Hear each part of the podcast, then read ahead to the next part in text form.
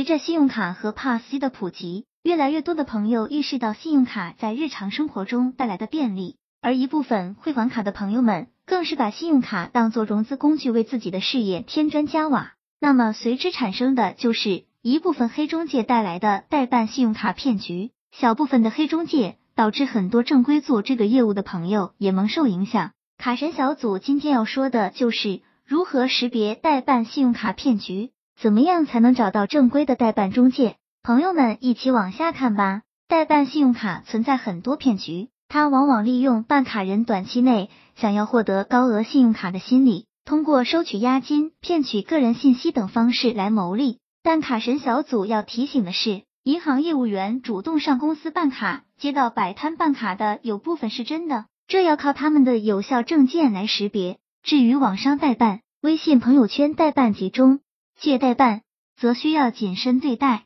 卡神小组建议尽量选择你所在当地口碑好、做的时间久的公司来操作。那么，卡神小组先来说说代办大额信用卡背后的阴谋：一、骗取各种费用，以手续费、包装费等等费用的由头，收取大小不等的费用，然后玩失联、玩消失。朋友们不仅办不到卡，还损失不少钱。二、骗取个人资料。出售、办贷款、办银行卡，打着代办信用卡的名义骗取客户资料后，这些骗子更有可能做以下事情：一、公开出售，将个人资料出售给他人；二、用你的个人信息申请贷款，骗子获取你的信息后，去不同的贷款机构申请贷款；三、用你的个人信息盗办大额信用卡，因为这张信用卡是在你名下的，所以这些消费也都是在你名下的。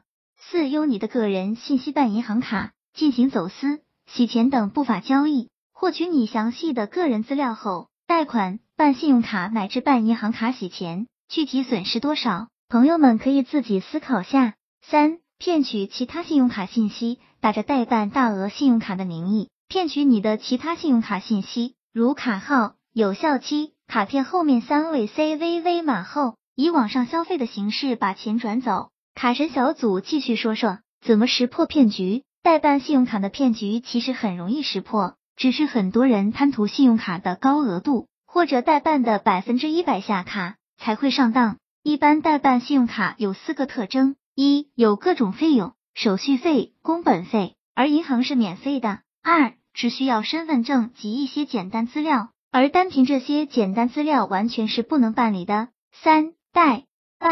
而银行审核高额信用卡的程序十分严格，更不能代办。四、保证下卡，而银行下卡要看个人资质，不会有银行保证下卡的。卡神小组总结，看了上面的信息，卡神小组提醒朋友们，不要轻易相信什么代办大额信用卡，因为现在所有银行对大额信用卡的审核相当的严格。你一个资产不超过十万，银行可能下发给你五十万的信用卡吗？所以卡神小组要提醒你们，想要大额信用卡，最好的办法还是正常用卡，逐步提高自己的信用等级。你说你养卡提额也就算了，什么都不做，什么资产也没有，一张几十万的卡在手里可能吗？希望这个资料对朋友们有所帮助。